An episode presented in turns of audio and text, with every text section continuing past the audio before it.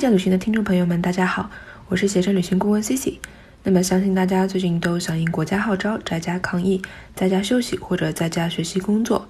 所以啊，最近在微博、喜马拉雅等许多平台上，Cici 也看到这样一个话题，就是疫情结束后，你最想去哪里旅游？在众多答案中啊，有一个城市也是被不少网友提到，但是咱们之前一直没有做过专题介绍，那就是上海。所以今天 C C 在这边就给大家聊一聊上海。如果有对这里感兴趣的朋友，或者想来旅游的听众，就当提前听一听攻略，解解闷。那上海的朋友们呢，也可以听一听，回忆一下这座城市的历史文化和吃喝玩乐。当然，最近依然处于非常时期，还是不建议大家出门旅游或者游玩。但是疫情过去之后呢，也欢迎大家来这座海纳百川的城市做客。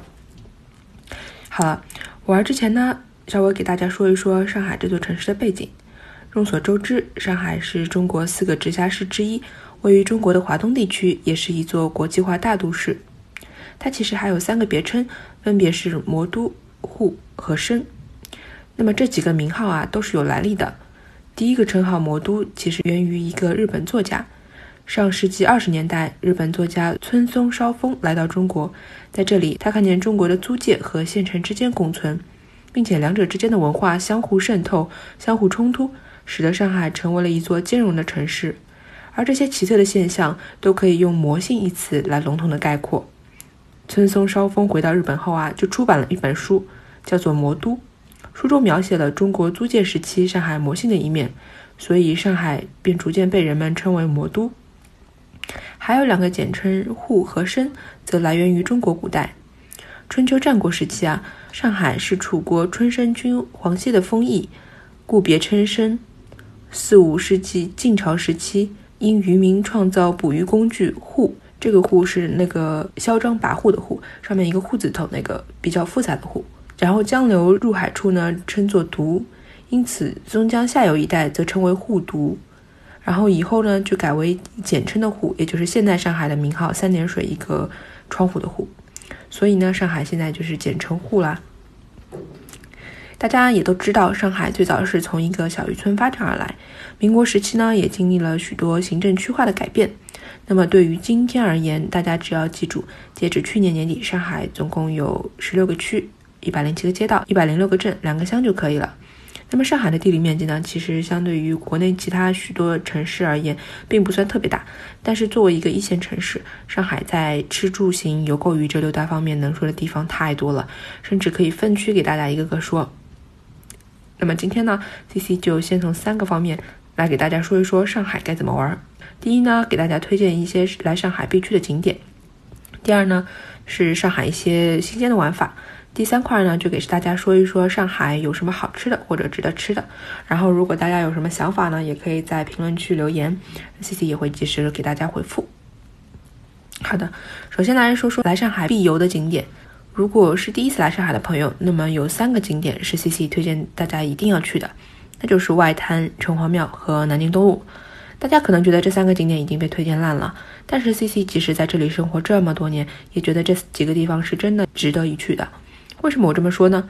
那么首先，外滩就是上海的一张名片，它有很多值得看的东西，比如万国建筑博览群，它就是百年上海的一个写照。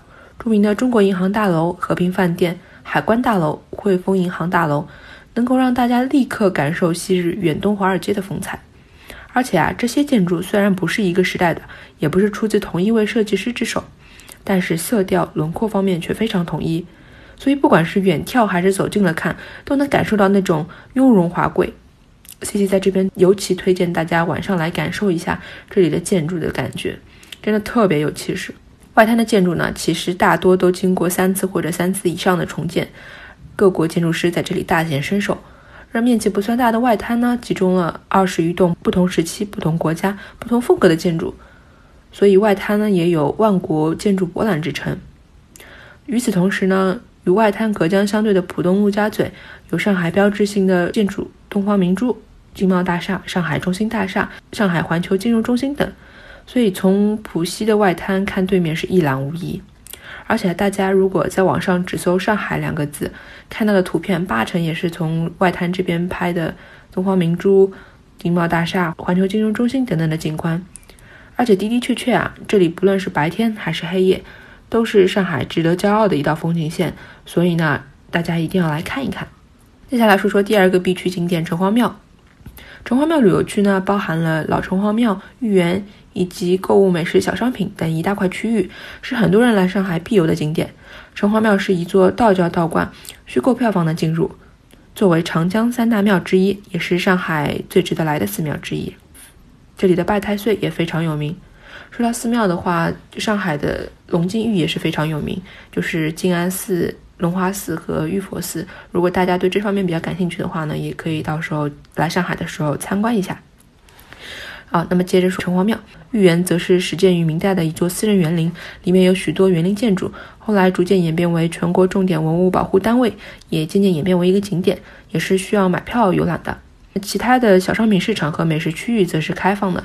每年元宵节前后，这里的元宵灯会都非常热闹，所以不管是游客还是上海市民，都有很多会来这里参观，也是蛮值得一看的。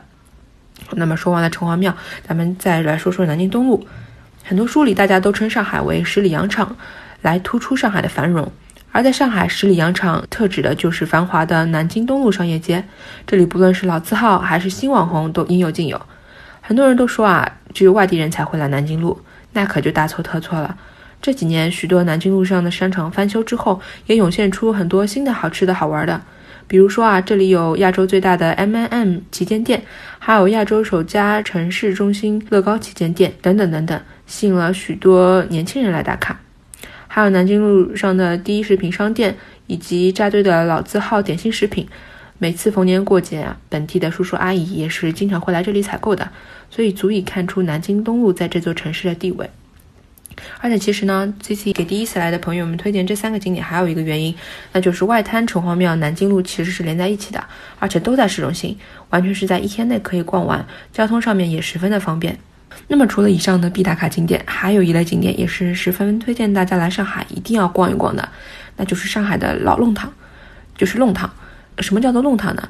弄堂其实就是小巷，也类似于北京的胡同，这是上海和江浙地区特有的一种民居形式。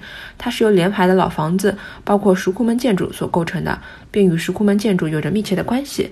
它代表近代上海城市文化的特征，创造了形形色色、风情独具的弄堂文化。弄堂的形形种种，弄堂的性感，弄堂的感动，它已经成为上海城市的华丽背景色。早年间，弄堂还是大家休闲娱乐、儿童活动、教育等活动的场所，所以可以说啊，没有弄堂就没有上海，更没有上海人。弄堂构成了近代上海最重要的建筑特色，构成了千万普通上海人的生活空间，也构成了上海地方文化最重要的组成部分。而且，弄堂可以分为。广式里弄、新式石库门里弄、新式里弄、花园式里弄等形式。不过这几年随着拆迁，老弄堂也是越来越少了。但是也有不少被保留或者改建过、翻新过的弄堂，其中呢大部分都是民居，还有一些呢则是向大家开放的。那么 C C 也给大家推荐几条既能感受到弄堂氛围又比较有趣的弄堂。第一条呢，想必大家也都非常熟悉，就是泰康路二百一十弄的田子坊了，也可以说是上海最热闹的弄堂。田子坊是画家黄永玉给这条弄堂起的雅号，取中国古代画家田子方的谐音。随着许多艺术品和工艺品商店的陆续入驻，现在的田子坊不仅仅是一个弄堂，也是一个时尚地标。这里有工艺品商店、创意园区、工作室，还有许多咖啡厅、餐厅、酒吧等等。吸引了许多国内外的游客。而顺便提一句，田子坊的旁边呢有一个日月光商场，也是吃货的天堂，然后也是上海吃喝玩乐的一个地标。所以大家如果来参观田子坊的时候，也可以顺便逛一下日月光商场。